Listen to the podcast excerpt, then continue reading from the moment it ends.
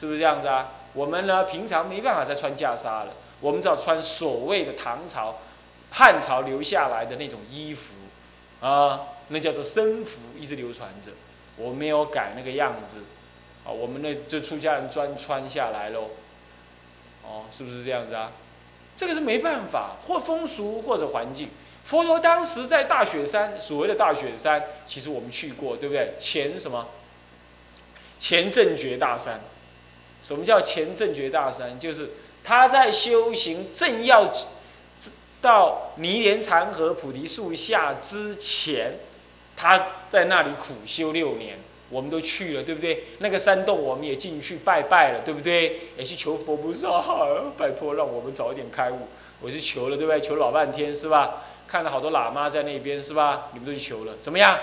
高不高？一点儿都不高。号称雪山，一点儿雪都没有，对不对？从山下爬上去，跑上去，我看二十分钟就跑到了，对不对？你以为好高哦？全然不是那回事儿，是不是啊？建议你们有因缘再去一去啊。尤其物光金色，应该去一去啊！不要像那个像那个什么饲料鸡一样，整天就养在庙里头啊，什么事情都没看过 这样啊。那么呢，那种环境，那么你们下来照相，你们感觉到什么啊？Very hot，金热，对不？晚上，我告诉你，那晚上让你扒光了衣服睡，你都睡得着，你都不会嫌太冷。所以佛陀在那个地方。在那个菩提树下，用一件衣、两件衣，最后三件衣，他就觉得够保暖了。所以当时说三衣。你看看到东北地方，你去三衣，你去试看看好了，你都要给冰变吉亚冰造出来，对不对？是不是这样子啊？那这这就是环境气候使然，这完全没办法避免的，你必须改变。这你不能笑他说，哎，这这这怎么样怎么样？没办法，对不对？所以你看看那个西藏喇嘛，他那个哦，要那厚厚的那个衣服，他衣服也要红红厚厚的毯子，那来包裹身体。是啊，所以他们要练着火，那是他们的修行方式，对不对？我们有我们的样子，这都可以证明环境、风俗、地理。气候等等，都造成了佛教徒在各个地区实践佛法不同。那我们再进一步的讲，我们现在说唱炉香赞啊，宝顶赞，这个这个初一十五还唱个什么大这个是界定真香，理所当然嘛。但是我告诉你，这全世界只有中国佛教有这回事而已，对吧？吉庆打木鱼，在我们来讲，青灯木鱼不是很必然的吗？我也告诉你。这只有韩国、日本跟中国，这个这个是中国佛教系统的会这样。人家这个什么呢？西藏叭叭叭叭叭，咚咚咚咚，它是这样子吹的。呃，他们还有和乐、和音的，是不是？所以将来佛教传到西西方去的时候，他们会用管风琴，他们会用钢琴啊，还有他们会用小提琴，他们会用吉他。来做早晚课，你也就不要觉得怎么样，很怪异，你懂意思吗？甚至于爵士乐，他们拜菜一定用爵士乐，你试试看好了，对不对？是不是这样？不是像我们，对不对？那你就可以想而知，这一定是各个风俗，还有各个的那种那种音声文化产生的不同。所以当时恒实法师来问我说：“哎，这个引磬怎么打？那个引磬怎么打？”我都不太想教他。我说：“你自己去发明一套嘛。”他他觉得这个。你怎么会叫我自己发明呢？我的意思就是说，其实你可以用你们西洋人最常用的方式啊，对不对？是不是这样子啊？搬个爵士鼓在旁边，他打起来，然后呢，那个这个捻香的时候弹弹钢琴，还管风琴更好，用巴哈的管风琴那种曲调，那不是很有宗教气氛吗？也适合他们洋人的那什么宗教气氛，对不对？像这一类的，我们都要有心去认识理解，这就是。不得已存在的一种佛法的转转变，在不同地区的，所以也要必须考虑和调和。刮胡一味的批评、批判传统，与全无简别的保留传统，其实同样危险。我们批判传统，传统都不好，我们要用新的那一套，我们要别人的那一套，我们要用这个日本的那一套啊，这个韩国或者是啊那个那个哪里啊，这个这个这个这个这个。西藏或者是泰国那一套，这样子把传统丢到一边，我觉得这样很危险。你没有根，你是有文化的意涵的，你没有根，你没办法这样弄。那倒过来说，你把你把传统的完完全全的吸收，完完全全的搬过来拷贝一份，你只适合去做考古学家，你不适合做修行 修行的人，对不对？你应该要什么呢？随着时代给予什么样？给予所谓的选择性的。修正性的继承，本来不太好的你就要改，那本来很好的你就要保留，你你要有那种智慧去观察，所以是批判性的继承呢。这长期以来就是佛教能够保持什么呢？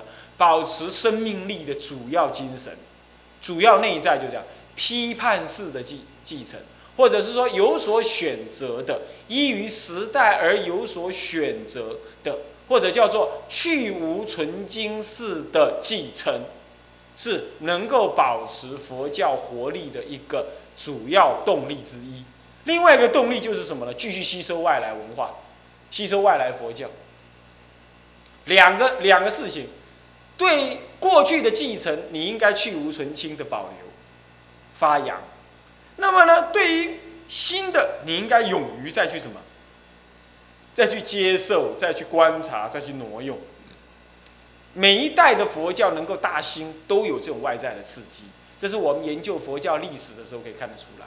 所以我们也不用担心现在什么密教路传来台湾啦，南传传来台湾。我们应该担心的是，我们这一代的汉传佛教出家人到底能不能继承，能不能去无存心？这样各位理各位了解吗？我们不要把南传佛教跟跟这个藏传佛教当做是二二虎猛兽，固然南传佛教尤其是批评北传佛教，那是他们无知，你根本就不用担心，对不对？大乘是像大人一样，小乘就像小孩一样，你大人跟小孩子斗，那不显得很没没水准吗？哪一天大圣一兴，任何有一点头脑的人都会弃小向大的，你放心好了，是不是？所以我们应该担心的是大乘佛法。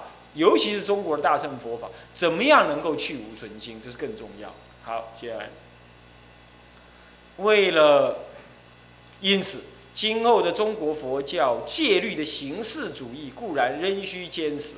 为什么仍需坚持啊？因为那是戒律的具体呈现与实践，呈现与实践，对不对？所以你本来就应该要有戒律的形式主义。什么叫形式主义啊？这里给我解释一下啊。所谓形式主义，就很注重持戒的外表，比如说洗澡也说一下净，啊，这个外出也要告白，啊，乃至于什么呢？更严格的是，中午吃完饭了，一离座之后呢，就不讲话，直到刷牙刷干净了才讲话，不然一不小心把留在嘴里的那个齿留香，嗯嗯，那些那些菜渣又吞进去的话，嗯，根据呢。这个弥撒赛律还是哪一部律？上面严格的说啊，他说那也是非实时，因为因为什么？因为当时有一位比丘，佛陀在世有一位比丘，我忘记名字了。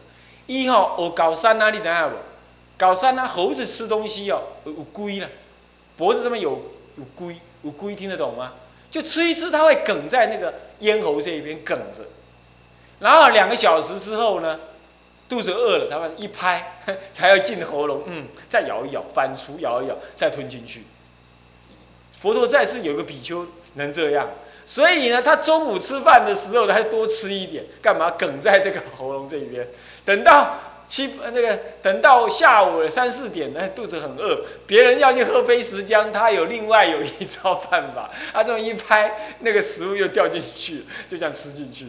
可能是因为那条戒律就规定怎么样？佛陀就就规定说，这出家人吃完饭了，嘴巴如果不洗干净，还保留在那个齿缝旁边的那些菜渣，如果你吞下去了，也是灰石石，好严格啊！四分律没有这么规定的啊，没有看到这样规定啊。那么另外部律有这么规定，那这样这样子的就是形式主义，懂意思吗？有人真的是这么行的啊。还有啊，男人小便啊就要蹲着，要坐着。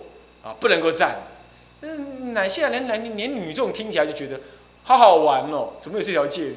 那就是这样啊。因为佛陀在世的时候，他们没有穿内裤的，男女都没穿内裤，女人有时候有另外一条裙呢，另外一条月经布啊，就包着，有这种状况。那男人是没有这回事吗？他就是这么这么围着，常常一不小心坐着盘腿一坐呢，呃，那被另外一个人推倒的话，两只脚翘开来啊，一切都见光死。常常比丘发生这种事，律上就是说啊，露出这个了下体啊，这这这很难看。那么呢，更有比丘大而不惭，就在路边儿呢，就把那个下裙掀开来小便，这样，然后露出半个皮半个那个臀部出来。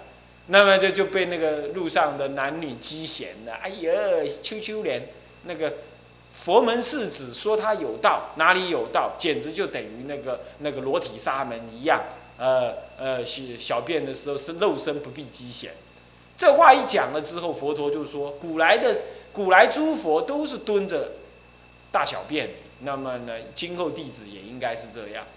你想想看，怎么会这样嘞？但是以气功的立场来说，这样是健康的。啊，我曾经在清凉寺讲到这条戒的时候，啊，这条细戒的时候就提到，练气功的人呢，他是小便的时候要憋气，要蹲着，啊，然后不能出气，不能讲话。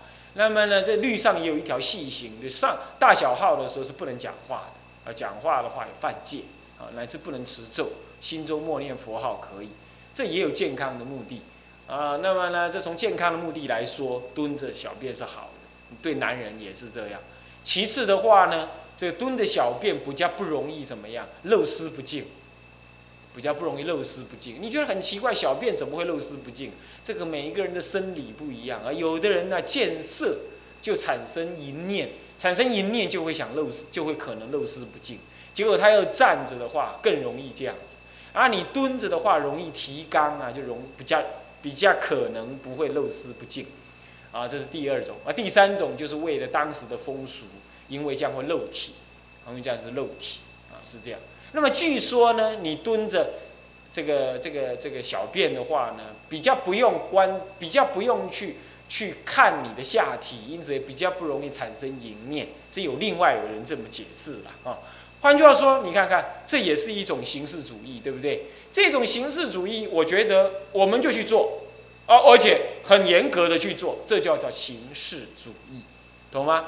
好像他看起来可以随风随方匹尼，这种很维系的东西，不是根本戒律的问题，也不是男女有关的，都可以随方匹尼。比如说，现在很多比丘根本就不用钵，是吧？是吧？现在我们的铁饭碗那就好多了。光我呢，有时候出门呢，啊，光我那个钵好像就不知道被同学打破了几次。啊，那个瓦钵打破了几次，希望将来还能有因缘再去做个瓦钵来。但是无论如何啊，用瓦钵为证。但是呢，瓦钵带出门总是比较麻烦啊，一不小心咚弄破了，这饭碗打破了，这个这个这个预兆很不好啊。那现在有铁钵，但是很多人也是不用不用钵吃饭。我们说这样子这是小戒可舍的情况，这种情况呢也不太。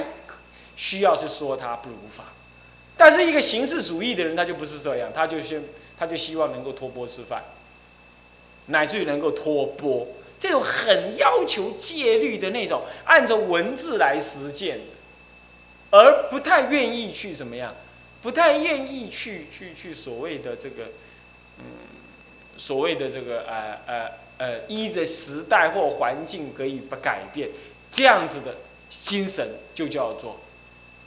形式主义，啊，那么倒过来说，什么叫精神主义啊？我们等下再谈到再说啊。啊，不然现在解释一下也好。所谓的形式精神主义，就是说依着戒律的精神守护你的心为主。对于牲口方面呢，专门注重在第一篇跟第二篇以及有关男女部分的戒律的持守。那么其他的。比较维系的戒呢，比如说从第三篇以呃第三篇第四篇以下，啊二不定法还注意了啊第三篇以下，那么怎么样呢？呃么这个随着时代的因缘还有环境呢，给予比较融通的实践方法。当没有用波的时候就没用波，当必须站着小便的时候，只好就站着小便啊，融通一下。啊啊，怎么样子？那么这样子呢，勇于融通，或者为了利益众生，有时候牺牲一下，勇于融通。那这样子这种情况呢，啊，是有这种精神的，叫做精神主义；有这种作风的叫精神主义。那么律上来讲，基本上南传律本来就没有什么精神主义，它是要求形式主义的。你你没照形式就是犯戒。可是到了大乘来的话呢，形式主义确实是存在，啊，确实是存在。我们呢也可以再等一下会引注意到引文的部分。我们也提到了说，确实佛陀在世，呃，南山律师有接受形式主义的这种气氛。我们等一下文章会读到，哈，这样确实有这种形式主义的内容在，啊，这两者是对立。那么我个人是怎样？我个人觉得，哈，形式主义绝对不能放弃，一定为重，但是必要的时候动用精神主义给予融通一下，啊，是这样子。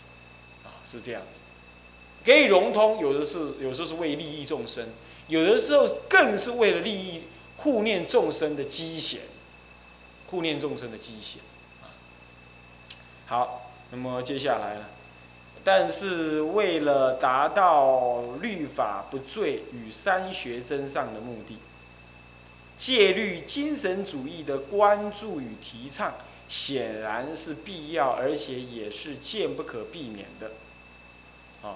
我们这里就提到了精神主义，也是必要而且不可避免的。为什么是这样？因为时代不一样。刚刚讲到时代风俗、地理环境都不一样的情况，啊，我们有时候必须要啊稍微的适当的这样做一做。你比如说有一些人出家人，他甚至于说我形式上不到白衣家，我基本也是这个采取这个态度。但是对于有一些居士呢，他怎么样？他对护持佛法、护持我们这个道场特别的重要啊。那么呢，而但是在佛法的信心上，可能还需要再进一步的导引，以诱发他能够更进一步的利益，帮助弘扬佛法。重点是的呢，必须要加强对某些居士的教导，好，而。在这不是站在一个不平等，或者是说贪爱他的供养，不是，而是纯粹是为了佛法上的弘扬的需要，而你适当的这样做，甚至于是，比如说总统要信佛了，你要不要去教他？你不要再装的一副很清高的样子，称病不出神，不出不出山。